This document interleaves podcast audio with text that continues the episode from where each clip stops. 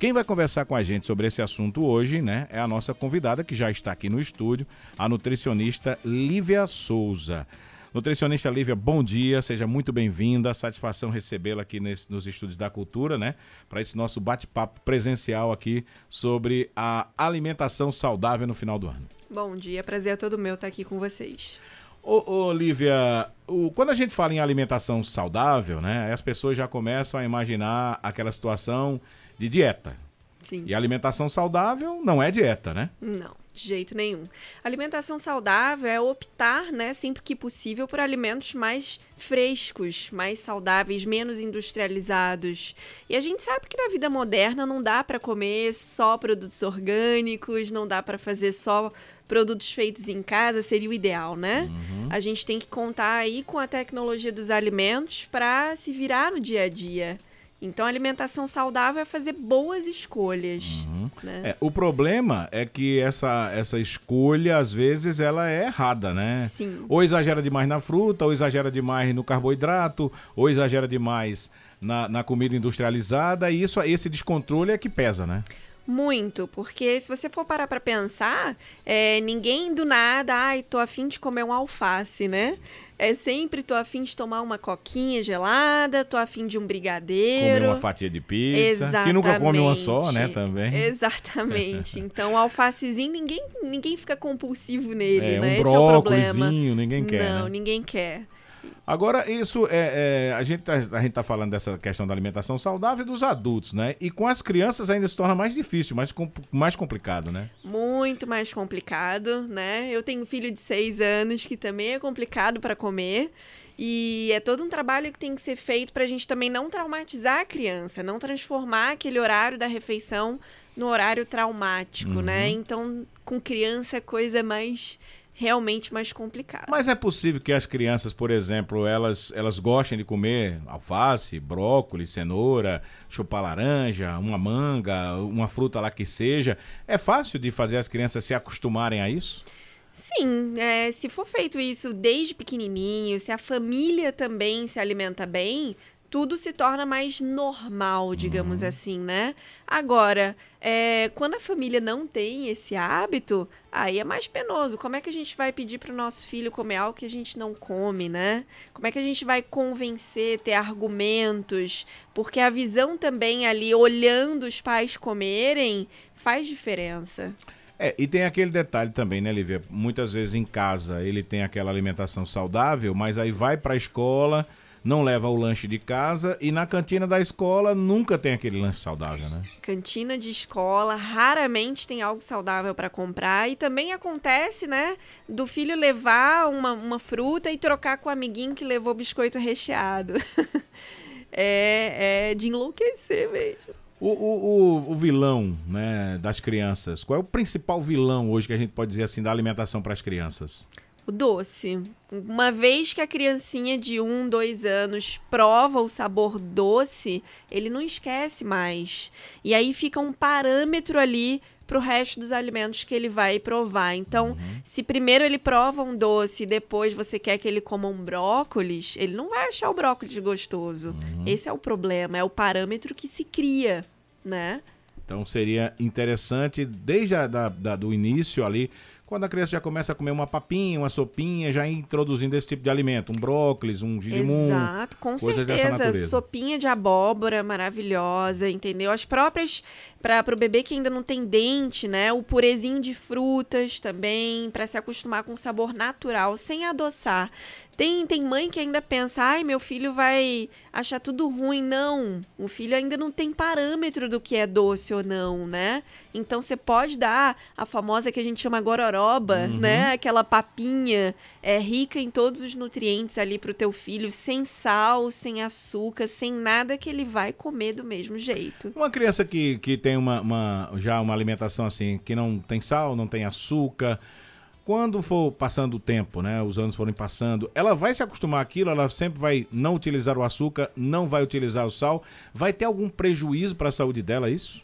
Prejuízo zero dela não utilizar açúcar nem sal, porque os próprios alimentos em natura já fornecem o que a gente precisa, uhum. certo? E o que que acontece? Se cria justamente aquele parâmetro, né, de sem sal e sem açúcar. Então, quando essa criança crescer, dificilmente ela vai ter uma necessidade por doces, aquela vontade do nada de um brigadeiro e tudo mais. Pelo contrário, ela vai comer um brigadeiro e achar muito doce, né? Uhum. Então, esse é o interessante de criar crianças sem sal, sem açúcar, até onde for possível, né? É, aí, já, aí já vem um outro problema futuramente, né? Que vai ser a, a, acostumar essa criança a comer essas comidas, por exemplo, fast food e outras coisas, porque ela não tem até então aquele conhecimento do açúcar e do sal, né? Exatamente. Olha, dificilmente uma criança vai dizer que não gosta de um fast food, não gosta de um doce, né? Ela vai gostar, ela só não vai ter necessidade daquilo, não vai querer comer de novo, digamos assim, né? Uhum. Então, se o paladar dela tem um parâmetro nutricionalmente adequado, ela vai comer e ah, tá bom, e talvez nem coma tudo, uhum. né? Vai depender também muito do estilo de vida que essa criança continua levando ao longo da vida. E o adulto? O adulto já fica mais difícil para a gente tirar certos hábitos, né? Do adulto depois que ele já está acostumado a comer todo tipo de comida, sim. fast food, açúcar, é, sal demais, que é o que mais se come hoje, né? sim, né? Infelizmente. É, e, e, refrigerante e outras coisas que o mercado oferece hoje, né, Lívia? É, é, é, o adulto vai precisar ter mais determinação, ele vai precisar querer. E aí, o que te impulsiona a mudar de vida, né? Muita gente, infelizmente, só muda de vida depois que acontece alguma é, doença, algo que tenha que se preocupar, né? Outras pessoas, ainda é uma minoria, mas já está se preocupando com a longevidade, inclusive já tem um ramo tanto da medicina quanto da nutrição que trata a longevidade, uhum. justamente o envelhecer saudável, né? Se preocupando com o futuro e não só com o presente. Então, assim, é difícil mudar os, os hábitos alimentares? É, eu mesmo digo por mim, até minha adolescência eu não comia nada de legumes e muito pouco de frutas, tá? Minha alimentação era em cima de pão, de manhã e de noite era sanduíche e leite. Uhum. E aí, na adolescência, eu me vi sofrendo com rinite alérgica. Todo santo dia eu tinha crise mesmo, de ficar com o nariz entupido, alergias, até que eu sentia necessidade de mudar, né? E aí eu mudei, eu comecei a me forçar a começar a comer um alface, um brócolis. Era gostoso no início? Não, né? Mas a gente acostuma. Aí a pergunta, e hoje é gostoso? né? Hoje em dia, com a gente É mais prazeroso, né? É mais hoje. prazeroso. Um pratão de salada, aquelas saladas que a gente come em restaurante, uhum. é diferente da salada que é, a gente come verdade, em casa. Verdade. Eu já sinto maior prazer nisso, de comer uhum. aquele alfacezinho crocante, né? Ah, mas todo isso passou, tudo isso foi em torno de um trabalho, né? Tem também a questão, é, é, Olivia, da, da. eu, vou, eu vou colocar um termo aqui que as pessoas às vezes não gostam, mas é. Tem também aquela situação da preguiça. Sim. Né? Porque você vai pro restaurante, eu, eu vejo muita gente vai pro restaurante, eu mesmo, quando vou, vou logo para lá do lado das saladas Sim. ali, eu acho muito bonito. E gosto muito, né? De todo Sim. tipo de verdura, de fruta, eu gosto. Mas tem gente que em casa tem preguiça de fazer. Essa preguiça Sim. também atrapalha, né? Porque às vezes você quer fazer um prato saudável em casa, mas não tem aquela coragem de disposição. Olha, eu não digo nem que é preguiça, mas quando a gente pensa, vou comprar um legume para eu mesma, eu sozinha comer em casa e vai estragar esse legume em dois dias, você acaba tendo a tendência de não comprar. Essa é a realidade. Uhum. E aí é onde entra a indústria alimentícia, né? Já tem os legumes congelados. Que aí você congela em porções pequenininhas e só tira aquilo, bota na cuscuzeira e esquenta no vapor e fica tranquilo. Tempera ali com alguma erva ou mesmo com um salzinho de leve. Fica e, bom. E vai embora. Exato. Agora, é, alimentação hoje é um, um, uma coisa muito curiosa. Eu sempre, quando eu recebo aqui algum nutricionista, eu, eu gosto de tocar nesse assunto. É, na época dos, do, da minha adolescência, jovem, né? A gente comia comida mais saudável. Sim. Não tinha muito comida industrializada que a gente tem hoje, né? E, e, e, a gente não tinha esse hábito de, de comer pastel, coxinha, pizza, biscoito, refrigerante. Né? A gente comia coisas saudáveis. E a gente tinha uma, uma adaptação ali, não tinha obesidade. Eu não lembro Isso. de pessoas obesas naquela época, Sim. né? Então, hoje, realmente, tudo é, é, que a gente tem visto aí de doença, de pressão alta, é, de problemas de diabetes, de obesidade, tudo isso é proveniente da, da má alimentação? Com certeza. E aí, o que, que acontece? Falando da epidemiologia, né? Os alimentos saudáveis encareceram, enquanto os industrializados são mais baratos. Né? Então, assim, eu já vi amiga minha, né, é, comendo um biscoito, um pacote de biscoito recheado no almoço, porque era mais barato do que um almoço né? Ela uhum. tinha que uhum. comer fora, ela competia na época, né? Lívia, eu não tenho dinheiro. O dinheiro que eu tenho é para estar tá aqui, uhum. né? Então é mais barato, é mais prático. E naquela época também ainda peguei um pouquinho da sua época, né? Realmente a gente se exercitava mais. Não tinha videogame como tem hoje. Isso, exatamente. A televisão nem todo mundo tinha ainda. Acho que a, a segurança era maior. Eu ainda me lembro, na minha infância, eu brincava na rua até 11 horas rua. da noite. Verdade, verdade. Né? A gente tinha liberdade de andar no bairro todo de bicicleta. Hoje em dia, é mais complicado é, deixar uma criança aí de 8, 10 anos sozinha pelo bairro. É verdade. Tem, tem, tem também essa, essa questão, né? Até na própria escola, né? Sim. Tem uma exigência maior para você fazer educação física, Sim, né? Sim, exatamente. Hoje a gente não vê muito isso, né? Não Exato. há mais essa exigência. Tem um controle até, às vezes, alimentar, mas não tem essa exigência de um controle de, de fazer um exercício física, de atividade é. física, né? Mas é, dá para adaptar? Essa, por exemplo, nessa, nessa questão que você falou aí da sua amiga, que trocava o almoço por um pacote de biscoito. Que prejuízo nutricional que ela estava tendo aí? Total. Primeiro que o biscoito não te dá proteínas, né? Então, como é que você vai manter a massa muscular, que é essencial para o atleta, se você não tem proteínas? E outro, carboidrato durante o dia é a fonte de energia principal. Então, se você come só carboidrato, em meia hora ele é deteriorado e você está com fome de novo. Então você encheu o estômago daquela hora, uhum. né? Da mesma forma que encheria com água.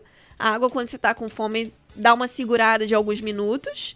Mas daqui a pouco vai embora. E o carboidrato é da mesma forma. Então, assim, para pessoa que quer comer menos e ser um pouquinho mais saudável, é colocar proteína em todas as refeições. E proteína não é só carne, tá? E os laticínios também, os vegetais, os folhosos escuros né? O grão de bico riquíssimo em proteína. Então, tem proteína para quem quiser. É, e muitas pessoas abdicam, inclusive, de comer carne hoje, né? Sim. Tem os veganos e tem os vegetarianos. vegetarianos.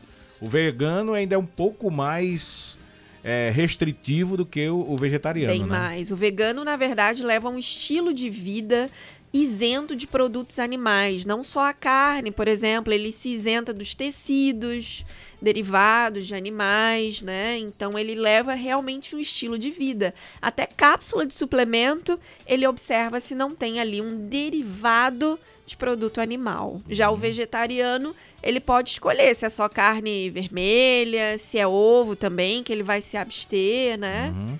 Mas a gente precisa dessa proteína da carne? Olha, o ser humano é carnívoro, tá? Então, assim, eu digo que precisamos sim, ainda que seja um mínimo. O vegetariano, ele vive sem carne, sim. Ele uhum. vai substituir por outros produtos. No entanto, ele vai ter que consumir uma, é, uma quantidade bem maior para suprir aquilo que uma pessoa que come carne uma vez ao dia tem, né? Uhum. Agora, é, é, a pessoa que está acostumada, por exemplo, a comer carne, né? Se de repente ela tem algum problema de saúde e aquilo é retirado dela, tem algum prejuízo para essa saúde dessa pessoa, porque já estava acostumada a comer uma certa quantidade de proteína, de anim, proteína animal?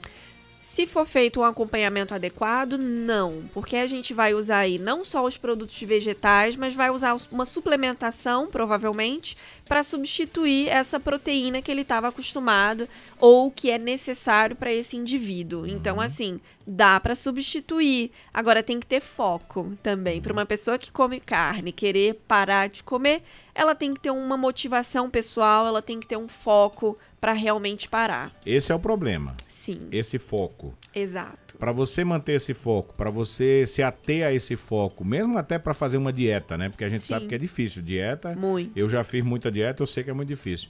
Você precisa não só do foco, mas você precisa de um acompanhamento também especializado, né? Exato. Muita gente tenta sozinha e acaba fazendo dietas meio malucas, né? E não dá certo. Porque tudo que te restringe, te deixa com fome, você tá doido para jogar pro alto. Então, assim, eu no meu consultório eu não proponho dieta, eu proponho mudança de estilo de vida, né? Então, o pessoal que volta para mim, nossa, eu não senti fome.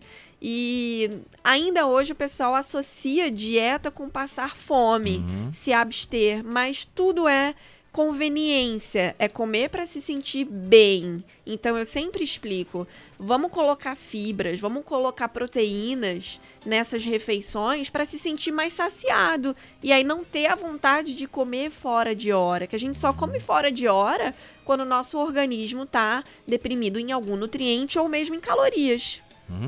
E quando eu tenho aquela situação, por exemplo, eu não tomei café da manhã, aí eu vou, não tomei café da manhã, passei todo esse ato, né, do, do da janta até a hora do almoço, sem comer absolutamente nada. É, isso vai fazer com que eu coma mais, isso vai fazer com que meu, meu, meu cérebro não sacie rápido é, na hora dessa refeição? A tendência é que a pessoa compense essas calorias nas próximas refeições não só no almoço, mas no fim do dia, onde a gente tem um pico natural de cortisol, que é o hormônio do estresse, que a gente vai ter uma vontadezinha específica por uma coisinha doce, né? Lá para as quatro e meia, cinco horas, ou mesmo depois do almoço também. Uhum. Então, se você não comeu aquele dia específico, né?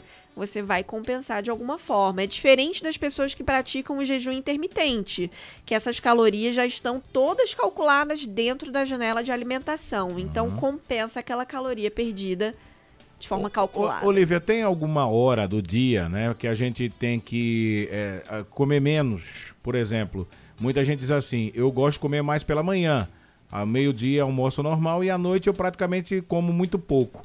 É, seria mais ou menos isso? Três refeições diárias, pode ter um lanchinho aí nesses intervalos, e à noite você diminuir essa alimentação? Isso é tão relativo. A nossa pirâmide tradicional mostra que a gente deve comer mais de manhã e menos à noite. Mas hoje em dia a gente já tem o estudo da crononutrição. Por exemplo, tem pessoas que sentem muito mais fome à noite do que de dia. Tem pessoas que trabalham à noite. Então, como é que eu vou usar a pirâmide tradicional nesse pessoal que é mais ativo à noite? Eu tenho que uhum. adaptar isso, né? Mas assim, generalizando, sim, as pessoas deveriam comer menos à noite, porque é durante o sono que a gente queima gordura. Então, não é interessante o estômago estar tá trabalhando nesse momento. Uhum. É interessante que ele esteja livre para a gente usar nossa reserva de gordura para queimar, né? E aquelas pessoas que a gente conhece, que sabe ou já viu falar, que não são muito de comida, mas que engordam é, desenfreadamente. O que é que acontece com essas pessoas? É o estresse que causa isso? Pode ser uma desordem Ansiedade? hormonal, a própria ansiedade faz as pessoas comerem fora de hora. E já teve um estudo, inclusive, que mostrou pessoas. O estudo pegava essas pessoas, esse grupo de pessoas, no dia posterior ao que elas comeram e perguntavam tudo que elas comeram durante o dia, sem anotar. Uhum. E só foi dito, em maioria, 50% do que elas realmente comeram. Então, assim, a gente se esquece se eu te perguntar o que, que você comeu exatamente ontem em cada refeição, você não vai lembrar cada quantidade. E o problema é que a gente, não lembrando, não calculando, a gente simplesmente come mais do que o nosso corpo gasta. E aí tem outra opção também, quando a gente faz um jejum prolongado, o nosso corpo começa a produzir glicose. É o processo de gliconeogênese feito no fígado, né? Então é aquela pessoa, poxa, eu realmente como tão pouquinho e por que que eu não emagreço, né? O teu metabolismo baixa, então queima bem pouquinha caloria realmente para te manter vivo. Por isso que esse tipo de pessoa tá sempre cansada, com sono, né? E o teu corpo começa a produzir glicose. E para reverter esse quadro é complicado.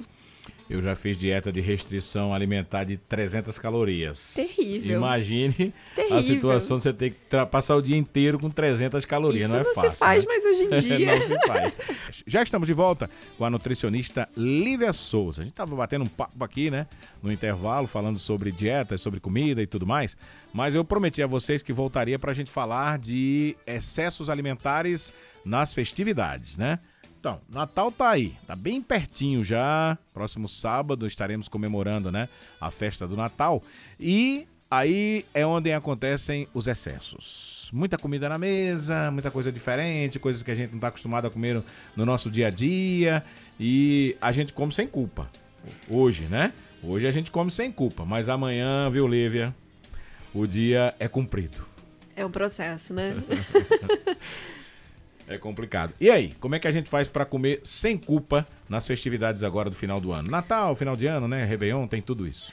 Vamos lá, em toda ceia sempre tem boas opções também. Além das opções do salpicão, da maionese, né? Então, o que, que eu sugiro? O pernil, ele é saudável. Tirar a pelezinha do pernil para tirar, reduzir a gordura daquele prato, né?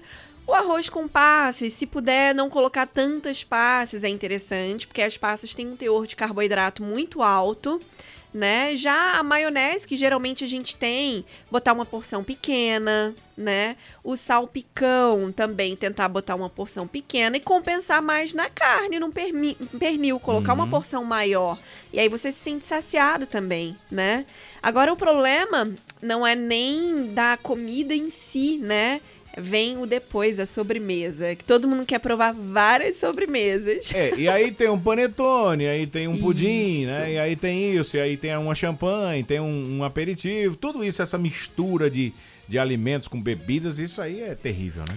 É terrível. Agora, a sugestão é não se desesperar. No dia seguinte, não fazer aquele jejum prolongado para compensar.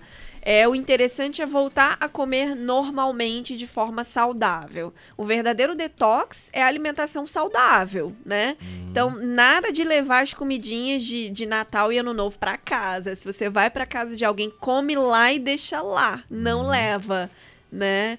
E não tem nada demais comer um pouquinho de cada coisa, tá? O problema vai ser também o excesso de álcool. Enquanto o corpo está degradando o álcool, ele deixa a digestão de lado. E como é deixar essa digestão de lado? É transformar rapidamente em gordura. Tipo, o corpo diz: daqui a pouco eu lido com você. Agora eu tenho que me preocupar com o álcool. Então, enquanto você está tomando álcool, mesmo aquele queijinho inofensivo, vai virar gordura de alguma forma. Uhum. Agora, é, você falou não levar comida para casa, né? É. Mas para quem já tá em casa, que tem aquele prato francês no outro dia, né? Tresonté, que é o que sobrou, né? Aí, o, aí você já comeu uma enxurrarada de comida que você não tá acostumado a comer. No outro dia você vai comer a sobra do que restou da ceia do Natal. Quer dizer, é, é, uma bomba relógio isso aí, né? Você já hum. comeu a noite inteira e no isso. outro dia o que sobrou da, da, da, ceia do Natal. Vai piorar a situação. Então eu sugiro fazer uma quantidade suficiente ali para ceia.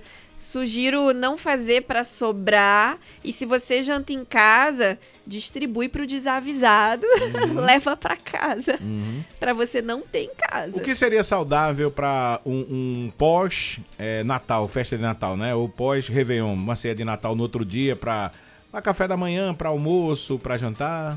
Vamos lá, pensando num cardápiozinho rápido, tá?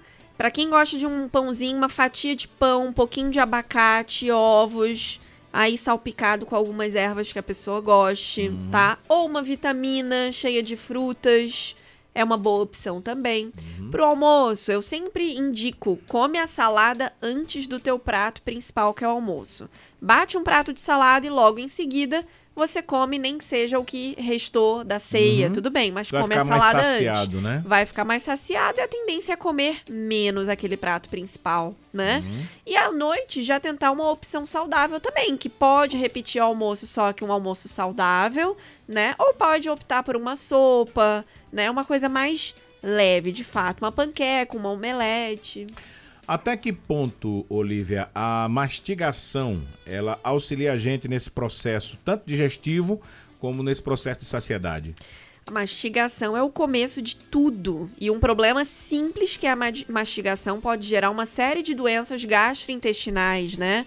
Eu trabalho lá na clínica do Dr. Guilherme Braz e a gente lida com muitos problemas que no final a causa é a má alimentação, a mastigação rápida. No que a pessoa engole aquele, aquele alimento, né? É, a parte mal digerida, ela vai passar inteira para o teu intestino de alguma forma, e no intestino ela vai alimentar bactérias patogênicas. Essas bactérias patogênicas vão se alimentar da parte mal digerida, fermentar, criar gases e aí vem o empachamento, os gases, a prisão de ventre ou mesmo intestino variável, hora diarreico e hora preso, né? Uhum. E aí a gente já vai tratar doenças. Essa é a pior situação, que são os problemas gastrointestinais pós-comida? É a pior situação, porque dependendo do problema, ele pode desencadear, ser gatilho para doenças piores. Uhum. E para quem tem, por exemplo, comorbidades, diabetes, hipertensão, é, tem que redobrar esses cuidados na hora dessa alimentação? Com certeza. Quem é diabético tem que prestar atenção nesse carboidrato que está comendo, né? É, quem tem hipertensão, evitar o sal de adição, né? Experimentar tudo com menos sal, uma comidinha mais branda, né? Quem sabe pedir até para fazer separado aqueles alimentos mais salgados, né?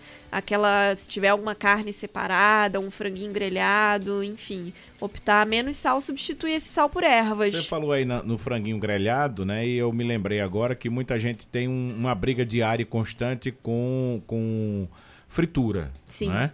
Aí vem aquela pergunta: óleo de canola, óleo de soja, óleo de girassol, óleo não sei de quê, o azeite.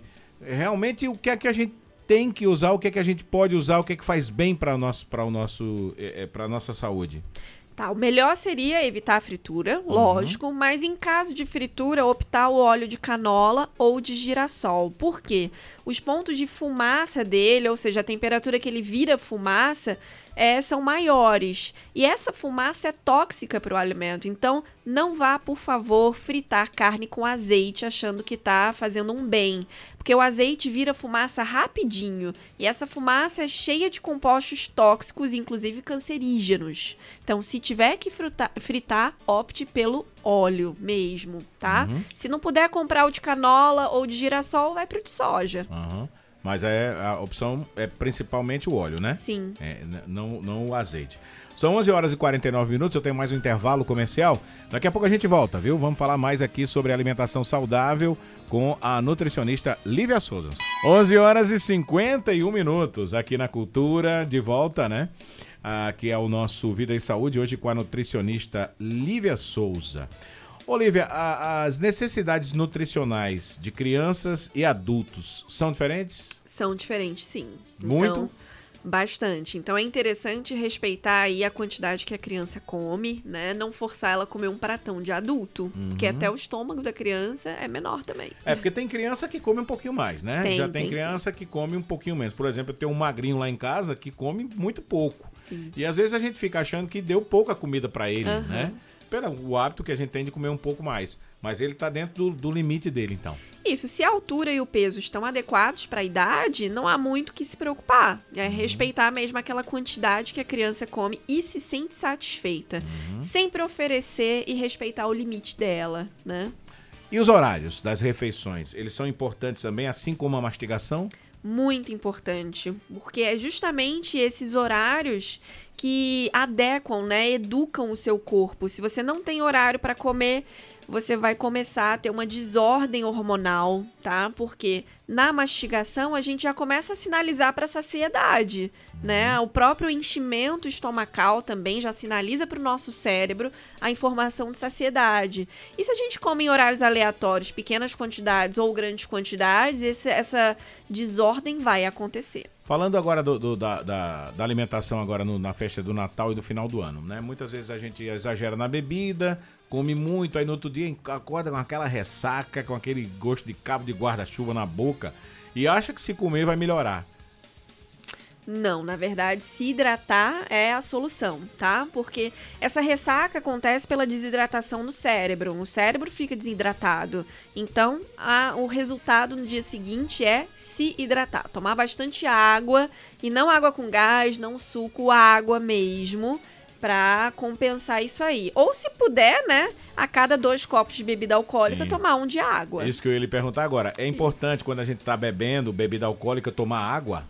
É importantíssimo porque aí você vai hidratando o seu cérebro e previne contra uma ressaca, Uhum. né? O problema é que ninguém gosta porque acaba bebendo menos, né? O nosso estômago enche mais rápido com a Uhum. água, mas é interessante. O sono, ele é importante também nesse processo da digestão, nesse processo de perda de peso? Sim, o sono é essencial para o processo de perda de peso, justamente porque é durante o sono que a gente queima gordura, né? Que a gente emagrece de fato, usa nosso estoque de gordura. Então, se não tem um sono regular, se não consegue dormir direito, vai ser problemático.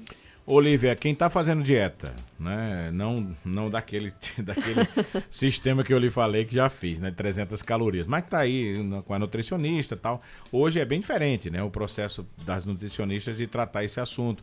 Por exemplo, você pode fazer hoje dieta com tudo aquilo que você já come no dia a dia em casa, né? Exato. Feijão, arroz, tudo aquilo que você já come em casa. Isso. Mas aí você está acostumado já com aquela dieta, mas tem uma exageradazinha, né? É, é, no final de semana, por conta das festas, do final de ano, do Natal, e fica com aquele sentimento de culpa. No outro dia vai passar o dia todo sem comer. Isso também não é interessante. Não é interessante. O que se pode fazer também é aumentar a carga de exercício, fazer uma caminhada, manter o corpo em movimento, para justamente tentar aumentar aí o teu gasto calórico daquele dia seguinte uhum. e compensar o dia anterior, né? Tem pergunta. Manda. O Gilvan Calado está dizendo aqui. Vocês falaram sobre fritura, né? A doutora eh, disse que é bom o óleo, não o azeite. E a airfry é uma boa opção para fritura hoje? Olha, a airfry é uma boa opção sim, a fritura sem óleo, né? Mas já tem estudos recentes que mostram aí que ela forma compostos cancerígenos. Então, assim, a gente não está isento de riscos, né? Tudo tem um risco. Mas entre a, a fritura e a airfry, eu ainda pre prefiro recomendar a air fry. Agora, uhum. não todos os dias. Vamos mixar, né? Fazer um dia na chapa, fazer outro dia no, no forno, outro dia um cozido. Não usar air fry todo dia. Uhum. Mais uma pergunta, Moab Freire. Bom dia, Rony. Pelo que eu entendi, é, seria ruim fritar ovo com azeite. Então, a melhor opção seria manteiga ou margarina mesmo? O azeite no ovo não tem problema, porque o ovo em 5 minutinhos está pronto. O azeite tem um ponto de fumaça maior, inclusive, que o da manteiga, né? A manteiga que você colocou ali no, no na frigideira, ela já evapora. Hum. O azeite dura um pouquinho mais. Então, pode fritar ovo no azeite. O que não pode é fritar carne, que é um processo mais longo, no azeite. A não ser que o cara goste daquela carne sangrando, né? Tipo, matou a vaca agora no pois açougue. Pois é, né? mas se a ideia é ter o azeite ali, pode colocar no final, em natura. Ah. Entendeu? É melhor assar a carne na chapa, tem, tem aquelas, aquelas frigideiras que assa sem, sem nenhum tipo de óleo, né? Exatamente. E depois coloca o azeite, né? Exatamente. Ô, Olivia, tem aqui mais uma pergunta. O Josimário disse: Eu sou fascinado por pastel. Às vezes eu como de três a quatro vezes na semana, porque tem uma mulher aqui próximo da minha casa que faz e eu compro demais. Faz muito mal comer pastel? Faz muito mal. Você tá aí tomando aproximadamente um copo de gordura por semana, né? então, assim, é bom não só pelo, pela obesidade, mas é bom cuidar aí dessas taxas, né? Para não ter um entupimento de veia em virtude desse excesso de gordura. E aí prevenir doenças coronárias, prevenir AVC, que tudo em virtude aí de entupimento de veia e endurecimento de veia também, que é o que a gordura causa no nosso sistema circulatório. Nosso querido Carlos, o cachorrão do forró. Rony, bom dia. Eu vi a doutora falando aí agora em água com gás. Eu tomo muita água com gás quando tô bebendo vodka. É bom ou tem que parar? Olha, eu não sou radical a ponto de mandar parar, mas reduzir. A água com gás em algumas pessoas pode causar descalcificação óssea. Então, isso no futuro pode deixar os teus ossos mais frágeis, causar uma osteoporose até, né? Uhum. Olha, o Júnior do Pastel. ele trabalha com pastel. Pelo amor de Deus, diga a doutora que pastel não faz mal, não. tá certo, Júnior. Olha, ele disse o seguinte: é, eu vi ela falando aí que a gente tem que fazer pouca comida, né? Mas quando a gente vai receber muita gente em casa, a gente não sabe a quantidade de pessoas que vai receber às vezes. Porque às vezes um convidado traz três, né? Ah. E a gente termina fazendo um pouco de comida a mais. Eu mesmo não consigo fazer pouca comida, viu? Aí faço muito sobra para comer no outro dia. Vai ter que ser assim, infelizmente, né, doutor? Olha, uma média que cada estômago aguenta, levando em consideração os que comem mais e os que comem menos, a média vai ser aí de 250 a 300 gramas por pessoa, né? Uhum. Se a uhum. pessoa quiser calcular de fato. Mas eu sempre digo, realmente, é melhor sobrar do que faltar, né? uhum. né? Mas aí o quanto vai sobrar? Faz esse cálculo: 250 gramas por pessoa, uma média, bota sobrando um pouquinho mais, que aí não vai sobrar tanto assim. Aquele salgadinho, né? Que sempre também tem festa. Às vezes a gente deixa de comer outro tipo de comida para comer o salgadinho. Sim. É, o, o, comer o salgadinho com restrição, ou comer o salgadinho e não comer a outra comida, ou seja, um jantar que tem ali, como a senhora, a senhora falou, um pernil e tal. É, é, esse salgadinho, o que é que ele, ele pode causar pra gente aí se a gente optar mais pelo salgadinho e esquecer um pouco da outra comida? Olha, eu acho ruim fazer essa opção mais pelo salgadinho do que pela refeição, porque o salgadinho dificilmente vai ter proteína, né? E é, como eu falei anteriormente, a proteína que dá aquela saciedade. Então, a regra da ceia, eu nunca falo não coma isso ou não coma aquilo. Coma de tudo um pouco, com moderação. E antes da ceia, no dia, né, no almoço, no lanche da tarde, no café da manhã, fazer tudo de forma saudável, para justamente não ser um dia todo estragado e somente uma refeição, né? O verão tá começando hoje. Sim. Né? E tem gente que vive de modinha, né? Isso. Modinha do inverno, modinha do verão, uma dieta aqui, uma dieta ali, um suco detox e tal. Verão tá chegando, então. É... Qual é a fruta que é mais indicada para, por exemplo, é, é, é, nesse período mais quente do ano? Por exemplo, melancia, abacaxi, é, alimentos ricos em água? O que é que a gente pode fazer? Eu recomendo muito os alimentos ricos em água pela hidratação em si, né? Mas para quem quer comer, né, e ficar com uma cor bonita, eu também recomendo os alimentos ricos em vitamina A, que a gente tem aí a cenoura, a abóbora, né? Que aí vão te fornecer beta-caroteno, que dá aquela cor dourada bonita quando a uhum. gente pega pega sol. Não precisa nem também ficar muito tempo no sol, Não né? precisa. Agora, Olivia, é verdade que o nosso sistema digestivo, ele fica mais lento quando a gente tem altas temperaturas, por exemplo, agora no verão. Sim, a tendência é que a pressão caia um pouquinho em algumas pessoas, tá? Porque a gente também desidrata mais rapidamente através do suor. Então, é interessante aí aumentar essa ingestão de água para também não ter pressão baixa. E o problema da pressão baixa não é o desmaio em si, é bater com a cabeça e ter um problema maior, uhum. né? Comer bem para viver ou viver para comer? Eu acho que tem que ter moderação. né? Eu também não recuso um brigadeirozinho em festa infantil, não. Eu acho que tudo é conveniência, quantidade e moderação. Dá para comer de tudo um pouco, agora depende da frequência. Não vou estar tá comendo brigadeiro todo dia ou toda semana, uhum. né? Mas de vez em quando, numa festa infantil, quem vai estar tá lá comendo brigadeiro tá aqui. Uhum. Como é o nome do, do, do filhão? Meu filho é Oliver. Oliver. O Oliver, eu perguntar para ele como é ser filho de nutricionista, né? Eita, Se tem aquela, aquele negócio diariamente ali de te ficar, né? Ó, oh, não pode comer isso, ó, oh, tem que comer isso, ó, oh, não pode comer isso. É mais ou menos assim que funciona? Olha, santo de casa não faz milagre. Ah. Eu acho que o pai é até mais rígido do que eu em relação à alimentação dele, né? Mas a gente faz em conjunto o que pode para ele crescer direitinho, né, para comer adequadamente. Coração de mãe sempre é mais, né? É. é. Eu queria comer isso, mamãe. Aí sempre dá uma aliviada, né? Eu penso, penso, penso. Final de semana a gente solta um pouquinho mais. Uhum. Mas durante a semana, ele, graças a Deus, come direitinho. E é isso, né? A ah, moderação. Não tem por que é, não optar por, pelas gordices, pelos doces. É justamente a frequência. Uhum. Não vamos dar todo dia, né? Vamos deixar um dia lá, que é um dia especial, que a gente tá todo mundo em família, né?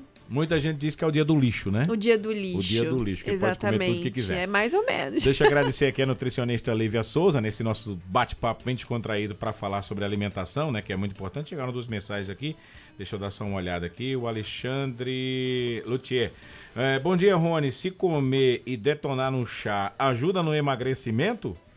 Não, não adianta muita coisa não. O chá, na verdade, vai fazer você fazer mais xixi, né? E vai ser um bom diurético, mas uhum. nada além disso.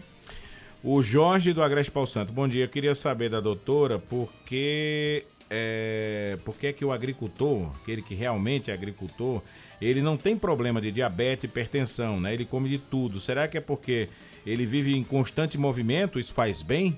Justamente, o agricultor ele tá lá o dia todo se exercitando, querendo ou não, né, fazendo uma atividade física e tá se movimentando e além disso, ele come o que ele planta, né? Nada melhor do que isso, tá fazendo aquela comida caseira com temperos naturais, né? Então é bem mais saudável do que a gente que vive aqui na cidade, por exemplo, e tem que comprar alimento industrializado, vira e mexe.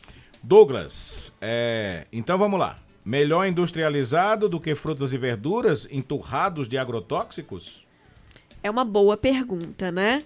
É, mas eu gosto de dizer que o agricultor ele não coloca agrotóxico porque ele quer, mas porque precisa. Hoje em dia, o único país aí que a gente tem como referência é a Dinamarca, que 18% é a plantação orgânica. Mas aqui a nível Brasil é uma plantação mínima ainda, tendo em vista o total, né? Uhum. E o, o agrotóxico é custo também para o agricultor, né? Então ele não joga lá de todo jeito. Existe uma legislação para isso, a gente espera que eles obedeçam à legislação.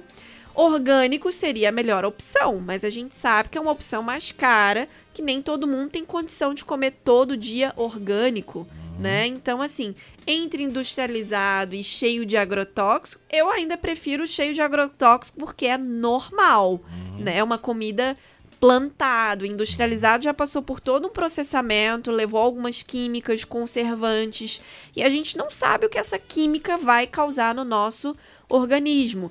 O agro, agrotóxico, ok, temos esse mesmo problema, mas a gente confia aí na, na legislação de limitação desses agrotóxicos. Quando a gente fala de comida industrializada, né, muitas pessoas pensam só em fast food, pizza, hambúrguer e tal, mas os embutidos, né, doutora, eles são muito prejudiciais à saúde, né? Exato, presunto, né, os enlatados também, a sardinha que o pessoal gosta muito, né, dependendo, pode causar um mal ainda maior. Mas se a gente falar em alimentos processados, gente, até o arroz que a gente compra no saquinho, no mercado, já está processado. Ele já foi selecionado, ele está num plástico. Esse plástico, talvez no transporte, tenha sofrido uma temperatura alta. E aí? É alimento industrializado também. Então, deixa eu agradecer aqui a nutricionista Lívia Souza, que esteve com a gente hoje no programa. Até estouramos ali um pouquinho o horário, né? Porque o papo é muito interessante quando se fala de comida. Agradecer a participação dela aqui e convidá-la para voltar outras vezes aqui para a gente é, falar mais sobre alimentação saudável, Lívia. Eu que agradeço. Um bom dia para vocês, um bom almoço. E precisando, estou à disposição. Você, a senhora viu aqui o almoço, né? Que já me mandaram várias fotos aqui de almoço Sim. e de comida essa hora da manhã. Muito obrigado à nutricionista Olivia Souza. Hoje foi o nosso vídeo de saúde falando sobre alimentação saudável, inclusive para esse final de ano. Quarta-feira que vem a gente vai estar com outro tema de saúde, com outro profissional que vai estar aqui com a gente no estúdio para falar sobre é, um determinado né, assunto específico aí de saúde.